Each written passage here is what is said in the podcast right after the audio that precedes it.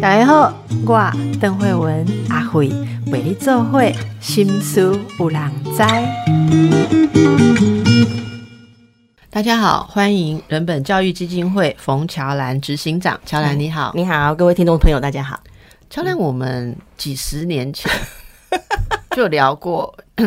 几十年呢，我们现在用几十年来算哦。好，哎，洗干都是安内，洗干都是安内啊。所以你在这个领域其实看过很多很多的事情哈。人本基金会的中部办公室有呃提醒大家哈，为大家呃揭发一起狼尸案。哎，是。好，这个狼尸案据说是有五名受害的学生，好，这是某个私立国小的小学的时候发生的事。阿叶老师已经退休，退休啊，退休啊，所以基本五其其实应该有呃，第一位出面的被害者，他大概有找到了将近十位。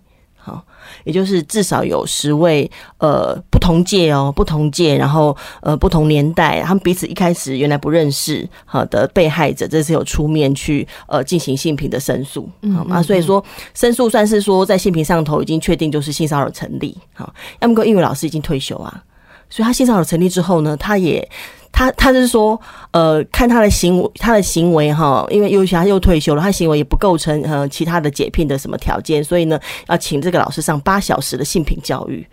然后，因为受害者有要求要要有公开道歉，学校就就说有有有，我们请老师写了一封一封那个道歉信，但是要所有的受害者到学校来看，就这封信呢会放在学校，然后受害者要到学校来看。那这个当然就是一方面，就是因为受害者觉得这整个过程当中，他虽然已经呃透过这么多位出面哦，已经确定是呃性骚成立了，可是一个八小时的性平教育，感觉很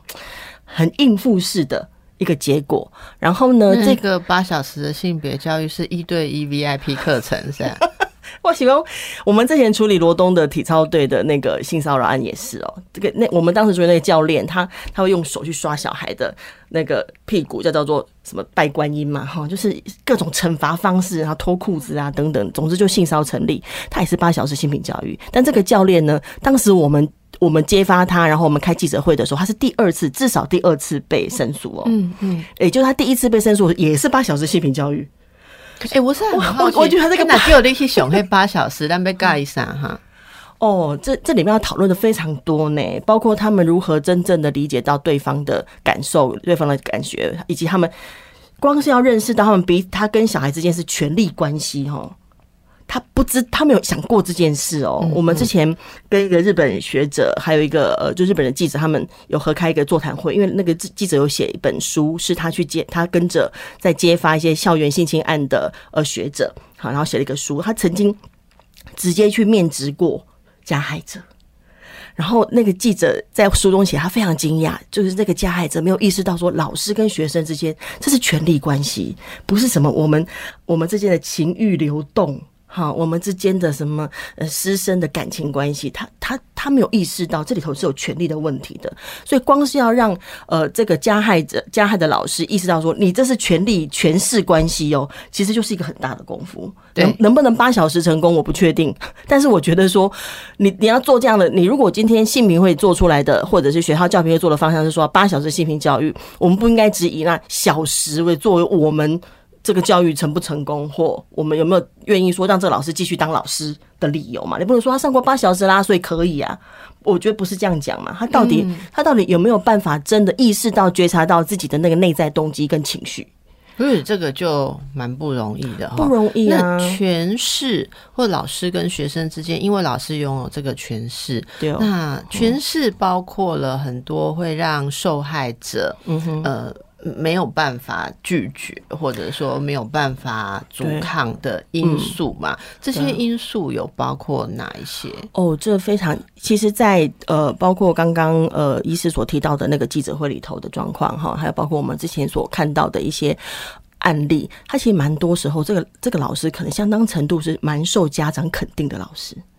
名师啦，好，可以协助小孩成绩的啦，可以帮忙做科展的啦，好，或者他是呃种子教师啦，哈，那那在这个状况之下，其实家长对这个老师很肯定。如果今天小孩在这个跟老师互动过程当中，他觉得被侵犯，或他觉得不对劲，怎么老师这样手放在我的手上头，或为什么老师把我留下来的时候会会碰我的胸部、碰我的肩带，他觉得怪怪的，可他说不出口。他即使呃稍微提一下，都都会被很快的被挡回去，说：“哎，老师好像很疼你，哎，这老师对你特别好，哎，这老师很照顾你，哎，你看他还单独把你留下来补习，哎。”在这个状况之下，其实对孩子来说，他这个这个氛围是让他很难说出口的。然后呢，这个老师有透过家长的肯定，对孩子而言，他是一个更难被动摇的一个行为者。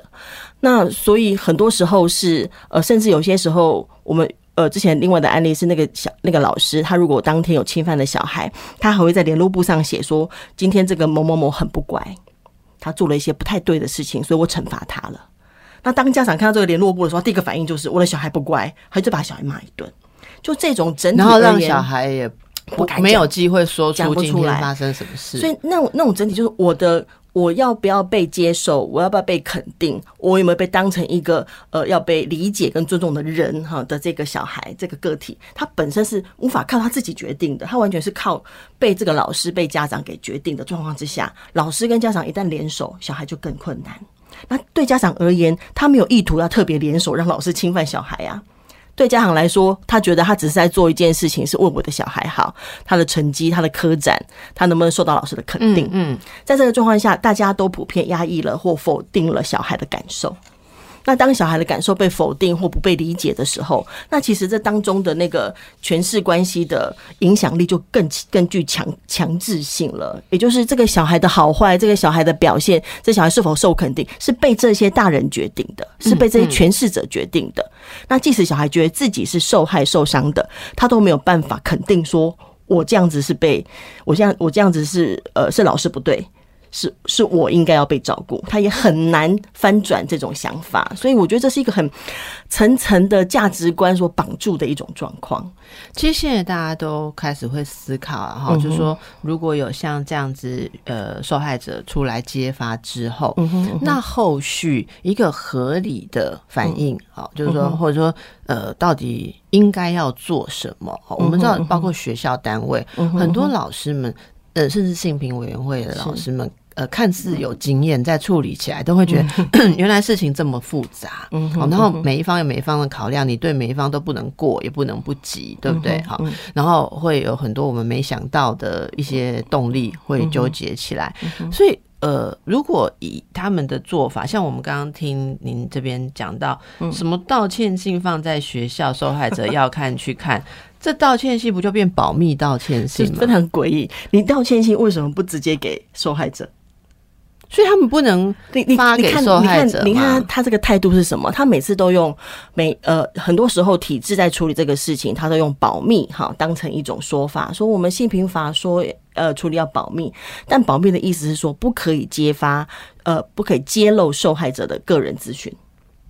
但不代表你的事件的内容，或者是应该要告诉别人，应该要怎样照顾这个事情的预防等等的，需要被保密。那包含这个道这个这封道歉信，这道歉信，他他就是要原来原来那个受害者的希望是一一个公开的道歉信，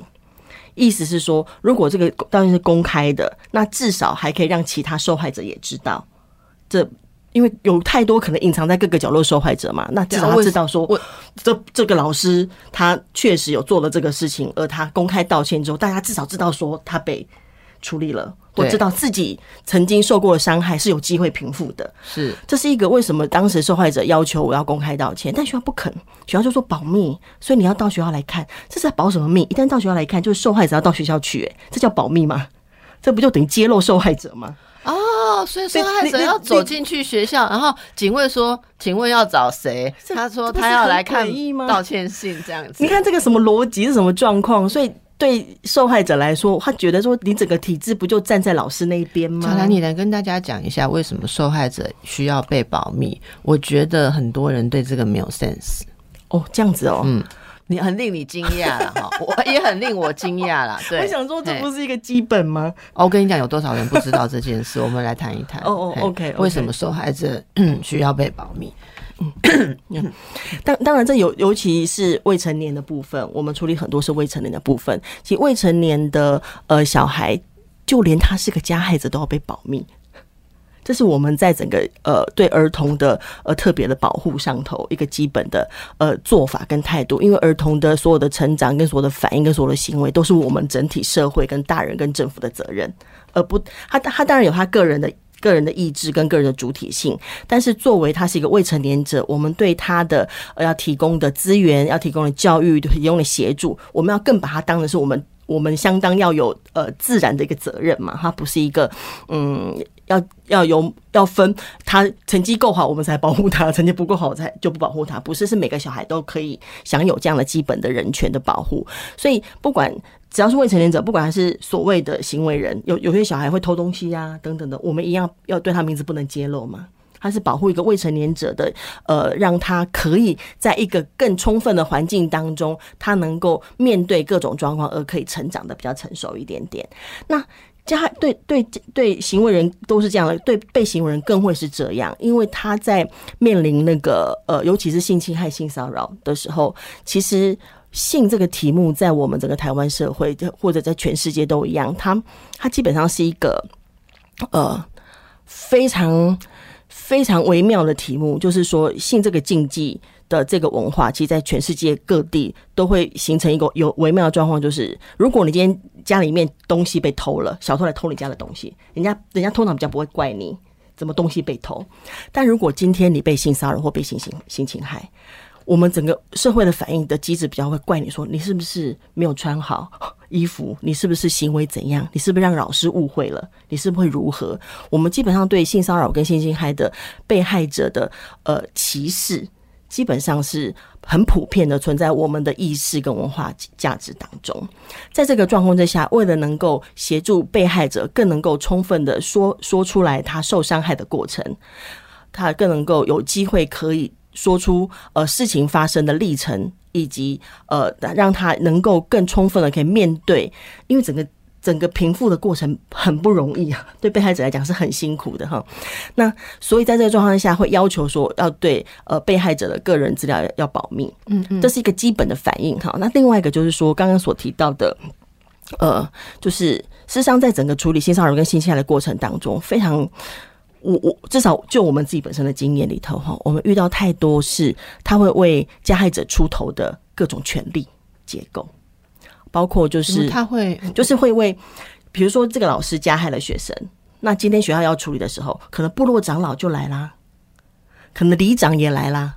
可能谁也来啦，来说这个老师平常人很好，你们不要这样子，你们要能够给他机会。甚至我们之前在处理学校里头，像呃南部特教学校曾经也发生老师对学生的的性侵，那那校长就说你们要考量老师的工作权呐。他上有老母啊，然后下有妻子啊，他要照顾家庭，他很辛苦。就是好像一个一个被害者要出面为自己的伤痛平反的时候，那其他这些有权利的人哦，校长哈、部落长老、里长都是有权利的的人哦，他们反倒把这个出面要揭揭露的被害者当成一个体制的加害者啊，对对对，就是说他。他他们是绑在一起，就老这个加害的老师跟这一群权力者就绑在一起了，然后把被害者推到一个孤立的状态，这这种是。那我觉得这是一个很普遍的，我我我。在校园当中是这样，但其实我相信职场里头的相关处理也是类似的状况。机构也会是这样。对我最近又看那个韩剧《漂亮姐姐请吃饭》，那个里头他要处理他被他们被性骚扰的事，而且普遍的每一位女同事都有被骚被骚被骚扰。嗯，可是一个要出面处理的这个人，最后他是被孤立的。嗯，因为其他人都会被放话说：“你们以为你们处理就会得到好结果吗？”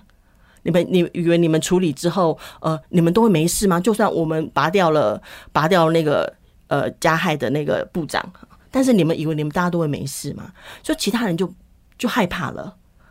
那他他对而言，我要做一件对的事情，好像很困难。做一件对的事情，既然在重重的体制的压力包围之下，我没办法做对的事情，我必须委屈。那结果是最后就剩那位呃，当然就女主角，就剩她。是继续要提出性骚扰申申诉的人，而他而其他的女同事，他就会呃跟他保持距离，以免被上头的人认为说我也跟他站在一起。嗯嗯，所以对一个被害者，他要在这个这个我们目前这个体制当中，要为自己寻得一个伤痛的平反，其实是阻碍跟压力非常非常大的。是在这个状况之下，揭露他的个人资讯就是一种威胁，嗯，它是另外一种暴力。对，而且意思就是等于是要纠众来欺负他的意思了。嗯，所以呃，对于被害者的呃个人的资讯，他相关他的隐私的保护是极极其重要，非常非常重要。但是在这个状况之下，我必须说，我们目前的相关体制仍然做的不是很充分。哎，你就看嘛，部落长老就坐到人家家里头去，叫他叫叫这个小孩的爸爸妈妈说：“你要放过老师啦。或者有时候那个加害者虽然就是大家可能都法指哈，嗯哼，可是可能有像你说长老啊，或者说看在我的面子面子他就拜托他，上啊因为长老可能跟受害者的关系是是好的，是也会让受害者觉得很痛苦，好像觉得自己就像你讲的我，破坏了平衡了。你刚刚讲那句话是什么？就是说，我成为体制加害者了。对对对，我觉得这是很多大家在面对这个问题的时候，从机构到个人层面，都会要能够有智慧去跨过的部分呢、这个挑哦战很大，很大。我们先休息一下，继续来请教乔兰哦。是刚才你说的那个，大家一定都很可以想象哈、嗯发生的状态。所以，呃，受害者或者说要。改变这样一个加害的习惯趋势的时候，嗯嗯是需要很多环节的支持，不然个人是难以支撑，个人呃可能没有办法得到一些好的结果哦。所以，我们刚刚讲到这个非常令人匪夷所思的保密道歉信啊，保密道歉信就是要维护加害者的呃怎么讲？我不知道了，社会名誉嘛，或什么。可是这对于受害者而言，就是感觉这件事情没有被没有被充分处理，而且哦没有又被强害了一遍的感觉。意义没有被对认可。好，那所以说，其实其实从这些案例当中，有很多制度面的事情可以思考，也有很多价值面的事可以思考啦。好，比如说，呃，像像这个案子。包包括刚刚所提到这个案，以及我们现在在处理的呃南投的案子，哈，然后还有呃正大实小的案子，或者是像戏曲学校的案子，全部在这一波 Me Too 都出来了，哈。那这几个案子都碰到的状况是，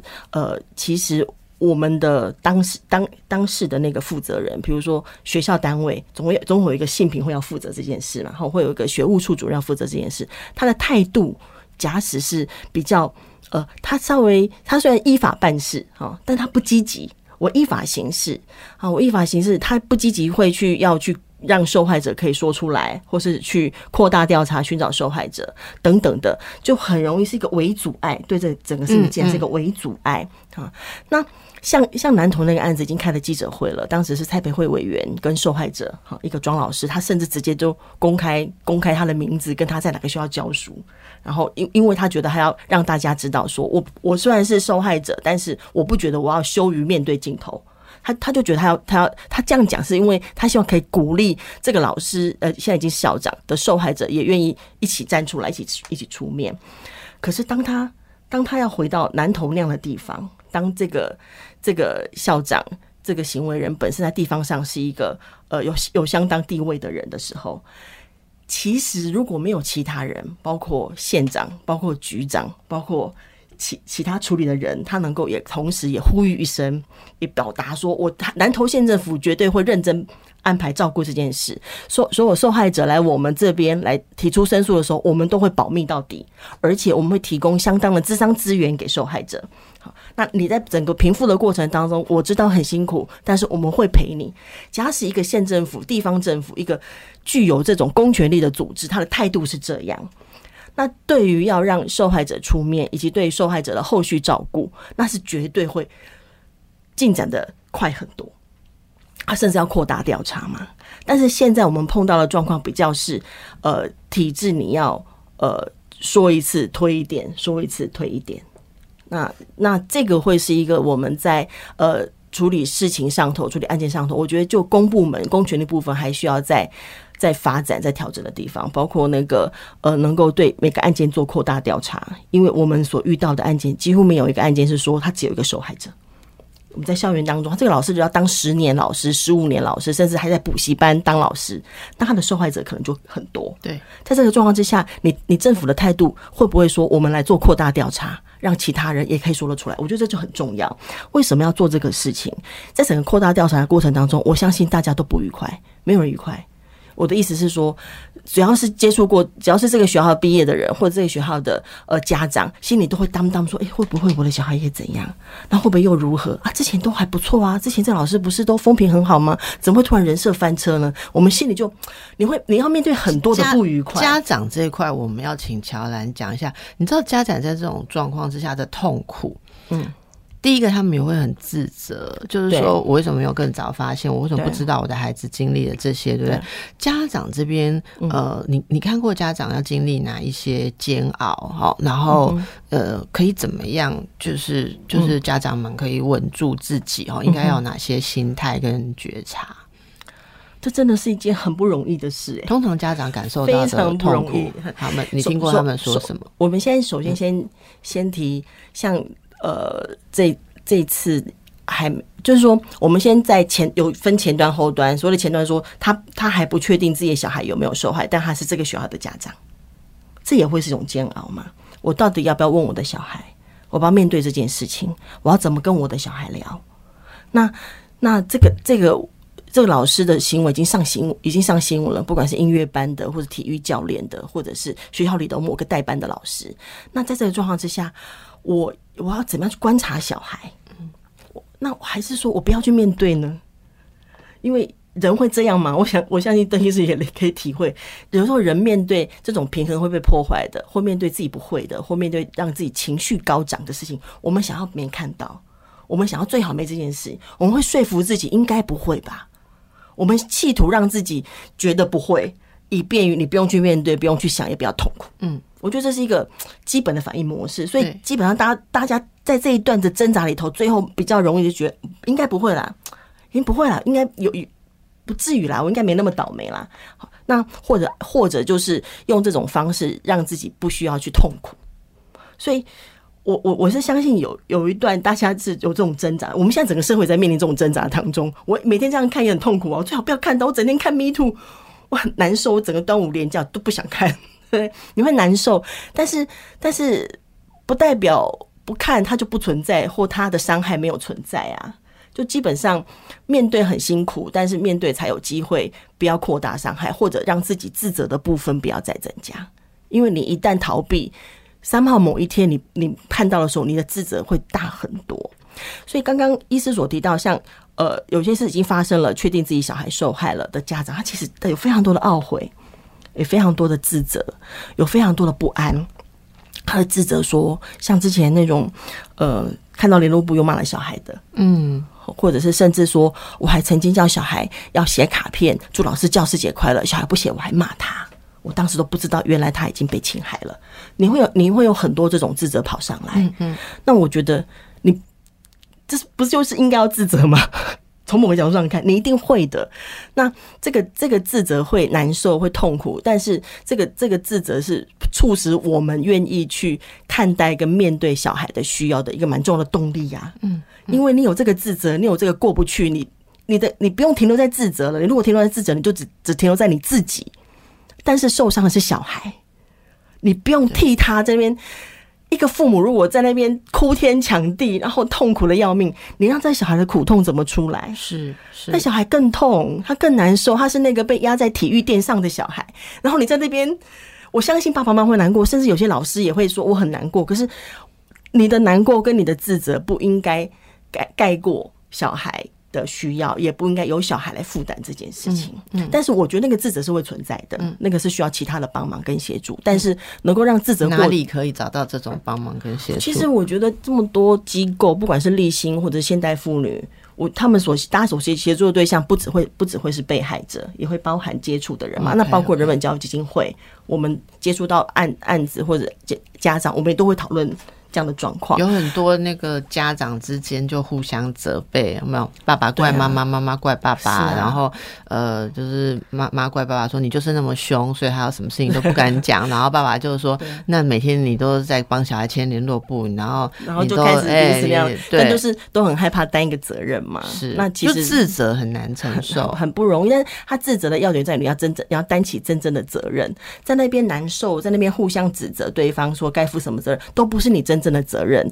你真正的责任是你去看待跟面对，你重新调整你看待那个老师，你重新调整你跟孩子的关系，你你你重新去面对孩子的难过，然后面对自己的难过，照顾自己的难过，这才是真正的责任。以及说，呃，我觉得有一些家长，像我们，我们当然接触到比较多这样的家长，就我们共同奋斗为公平正义。为为事理、为真相而努力。比如说，我们一起去要求法律的调整，我们一起去要求政府该负什么责任，我们一起要求学校该负的责任。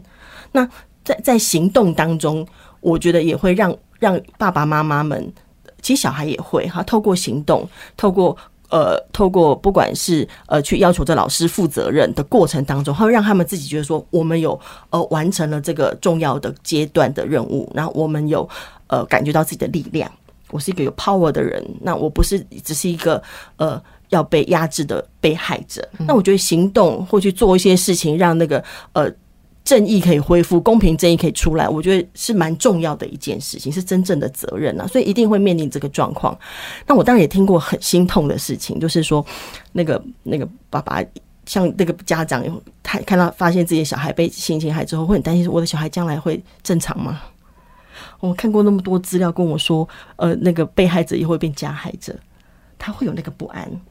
他会痛苦，然后他看到，他就想，我的小孩将来他可以好好的结婚生子吗？会不会影响他的未来？那那那些都是会，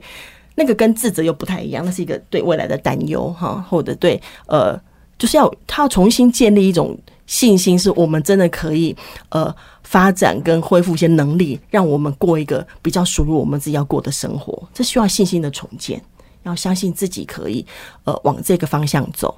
那那我觉得这都是会经历的一些呃大家。复原的一个过程，辛苦的地方是，所以大家真的要体会说，其实遇到这样的事情的时候，所有听到的人或相关的人都会感受到某种自责的压力。在这个压力下，刚才乔然讲的这些过程，真的是不要再把你自己的压力想要找一个人来。呃，承担好，不然就会变成说，这个受害的孩子他本身没有办法得到足够的关注。所有其实我常常看到这些孩子们说，就是周围的人因为发生了这件事之后乱成一团。对啊，然后他们会说，老师 都是我害的。对，就是周围的人乱成一团。那嗯，就是我我觉得哈，就是对，是不是有的有变成这个孩子？还要再多大人如果消化不了大人的自责的话，这个孩子的自责就就是自责就会强化到小孩子，他就会又觉得自己好像做错了事情了。首先，第一个是我怎么会被老师这样对待？第二个是我怎么还还说出来？那就太太难受了啦。嗯。这个东西其实今天因为讲的是校园的议题哈，是。当然另外一种很困难的议题是说在家庭当中，例如说孩子被家中的一个亲戚或是长辈性侵性骚扰，然后他在家庭当中要处理这件事情的时候，整个家族觉得说，如果他不自己担下来，就是在伤害这一整个家庭，破坏了我们的家庭，这样子受害的孩子也非常非常的。多了，非常的痛苦哦。所以我觉得今天聊到这个议题，真的是想请大家可以感受一下，呃，想要解决事情的人。应该还是占大多数，但有没有解决的智慧，取决于你有没有了解这件事情的本质。好，受害人或者是边缘间接受害人，呃，各自的处境跟感受，不然就可能会沦于一种很理想性的什么解决方式哦，像什么保密道歉信哦。我觉得那个那个他们不知道演你的多久，真的荒谬。他们不知道演你的多久，他们觉得自己好好棒，可以想出这种方法，奥妙的方法，好像。可以绕过很多的东西，但他结果绕绕过那么多东西之后，有没有解决什么？好啊，好，那我们让大家休息一下。江山我要帮大家问一个问题，哈，就有听众问说，嗯呃，在这一波事件当中，他的孩子告诉他，嗯，多年前，曾经在什么样什么样的地方，好，那可能遭受的一个事情或轻或重了哈。但是很多的家长听到孩子说这样的事情的时候，产生的困惑哈，就是孩子看起来活泼正常哦，然后在现在的生活里面过得很好，只是听到这样的事情之后，他说。哎妈，我 我跟你讲，其实以前国中的时候，或其实小学的时候怎样怎样，然后爸妈就大震撼嘛，哈。可是孩子讲完之后，继续看戏，哈哈大笑啊，然后吃饭、运动、交友都正常，生活过得很好，学业表现什么看起来也就是。父母会形容说有一种状态，说表面上看不出来他有什么好，然后父母有问他说：“哎，那你有没有想要？例如说想要呃呃去追究啊，或者怎样？”然后小孩就说：“干嘛不用吧，或者怎么样啊？”说很多同学都有过啊，我早就忘记了或什么。有时候小孩会这样讲，然后父母就会来问一个问题，像我们做心理治疗的，常常会被询问一个问题，说：“那我要？”强逼小孩现在去接受智商吗？还是说我要跟他一直去讨论以前那件事嘛？因为有人这样做的时候，小孩就看着他很奇怪的说：“你为什么要一直叫我去回想 那个事情？”好，那个那那，但是。爸妈会担心说：“你们不是讲说什么二十年后 他开始突然有伤害，对他开始什么进入交往啊，或亲密关系或这些事情的时候，他会有障碍，还是说，或者说不是很多受害人都会因为不想造成麻烦，所以内心压抑着痛苦，这个会未来会伤害他，所以他不要继续疗愈。可然后就有有像有爸妈就说，他就。”去帮他预约了心理智商，小孩不肯去，是，然后在要出门的前一天啊，爸妈就跟他呃呃拉扯的很不愉快，然后可能爸妈就讲一句说，你就去谈一谈会怎么样，然后小孩就跟他说，你为什么要这样子？对啊，对，强迫我，弄得我很痛苦，所以这个你的看法怎么样？嗯，我我我我的想法啦，哈，我的想法，我我其实不认为人一定要呃。有追究什么才叫做可以过得去？虽然虽然我的工作有很多是在协助追究追究，而且我都尽量让大家可以想办法，我们要追究到底哈。但是我我觉得人的复原或人过生活的方式，或人在某个地方曾经受过什么事，但他因为在别的地方他有其他能力的产生发发挥出来，他觉得他可以过一个他自己认为平衡的人生，那他。他知道有发生这个事情，但他不打算特别做什么。我觉得这是每一个人可以做的决定跟选择。嗯，虽然虽然你可以说，哎，他不保证将来十年后啊，他不他不会在半夜当中醒来大大哭，可能呢，到时候再去看看嘛。就是如果像像 Me Too 这样子一波一波的，各每天将新闻出来，脸书这样出来，然后社群媒体这样讲，事实上有难受的人大概都被抖起来了。嗯，他是会的。他是大概很难能够表现的若无其事，因为这个讯息量跟整个刺激那么的大，如果内心的呃伤痛跟情绪一直还在那儿呃控制着他或绑架着他的时候，这种这种社会氛围是会让他会难受的。他通常不会拒绝那个有机会被协助，因为那是他的需要。可是，当当他没有那个需要，或他就算遇过骚扰，但他觉得嗯，我这个说一说就好了，我甚至我这样讲一讲，你了解这样就好了。那我觉得那是一个那个呃，就是这个人的状态跟这个人的呃选择，这是他的方式。那作为爸爸妈妈，很想要尽点个什么责任嘛？哈，就觉得我作为爸妈尽责任，就要想办法协助小孩。我觉得，也许你只要让孩子知道，说当他需要时，你随时会 support 他，这样就我觉得应该就是说。因为这个分享，嗯，就你刚刚讲，我我听到几个重点，一个是说，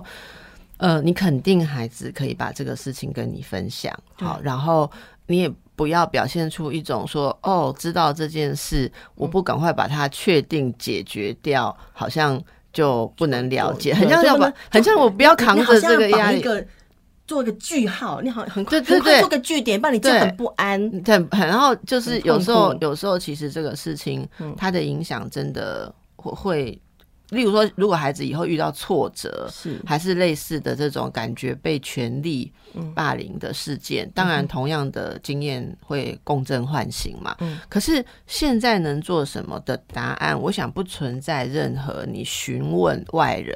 可以达到，可以得到解答，而是我们必须持续的去关注这个人的状态对不对？以及让他只要知道说你是会，你是他的依靠，你愿意做你他的愿意依靠，，你愿意成为他的依靠，你不会怕麻烦，你只不你不是想要拒绝然后，当你当你呃当他需要说的时候，你会愿意听；当他觉得他他需要其他的资源的时候，你会愿意想办法。我觉得有一个这样的安心的对象就已经非常的好了，就非常的 OK 了。然后爸爸妈妈也不用太怎么说，我当然知道大家都想要有据点啊，我也希望，我我跟对我也希望可以有据点。但是我现在学会了，就是在这个风浪当中寻找每一个可能的好的空间去安稳着。你知道为什么这些孩子们哈、嗯他们的痛苦？我我听到的是这样，就是、他们常常会觉得说，例如说自己承载的问题，他可能就是要承载一辈子，嗯，好，那他就不知道这个事情在哪个点，好，可能会这样，可是他只能承载嘛。其实不管是这种任何事情的所谓受害者，还有什么你知道吗？像忧郁症的病人哦，我最常听到的 就是，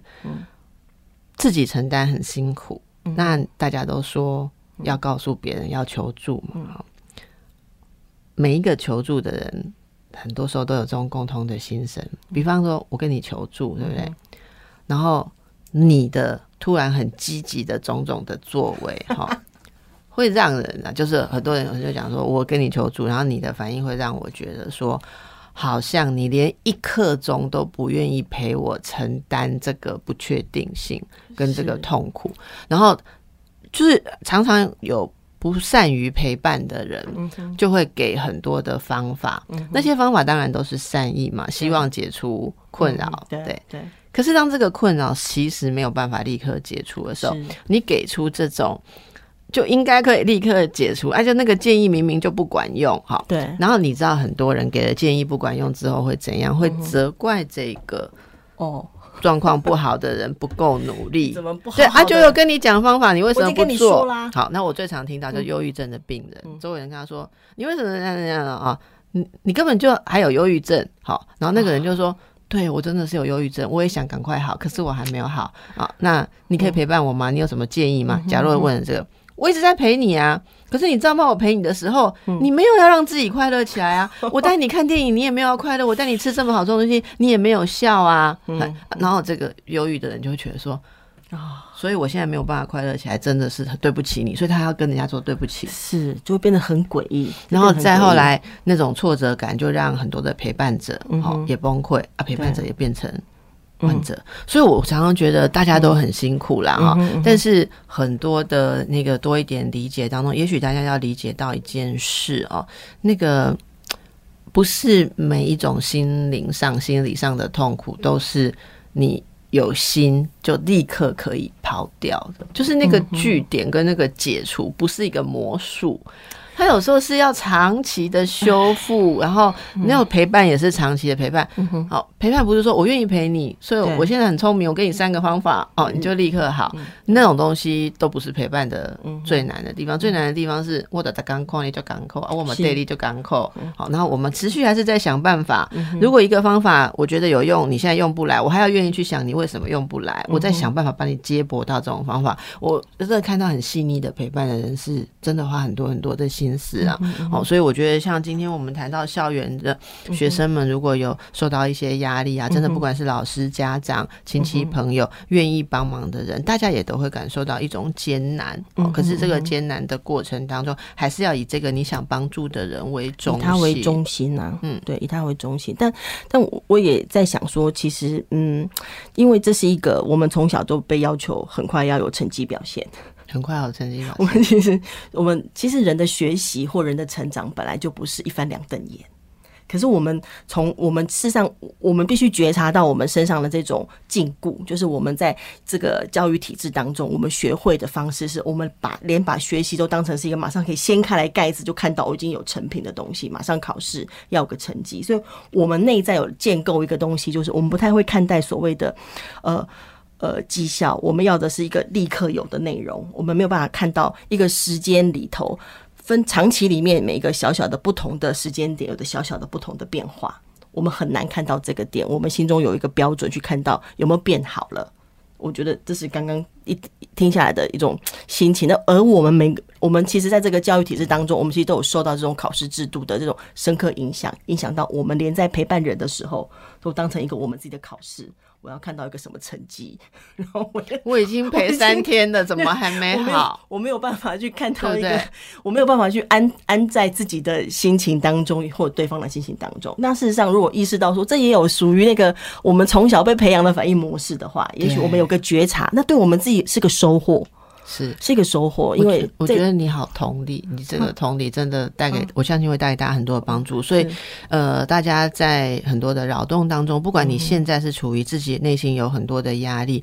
那需要的话，请你求助。好，那呃，有很多。呃，你你你自己亲戚朋友如果缺乏这方面的训练，可能你的困问题很困难，他们帮不了，请你找专业的人或者一些社会很多 NGO 团体。对对对，好，刚刚像我们刚刚讲的立新啊、人本啊，好，这现代妇女、现代妇女，现在连国家人权委员会有个专线可以提供给大家，类似这方面大家可以去求助。然后不是只有你有过这个受害经验的人才可以求助。刚才乔兰有讲到，如果你因为家人受到这样。的压力，你作为一个陪伴者跟支持者，你也不知如何是好。你甚至自己也出现了压力状况的话，你也可以咨询，看可以做什么哈。我觉得只有这样，大家才能够一起支撑着走过这个这些传统的疗愈，而不是压垮更多的人。好，非常谢谢乔兰今天跟我们的分享，谢谢大家。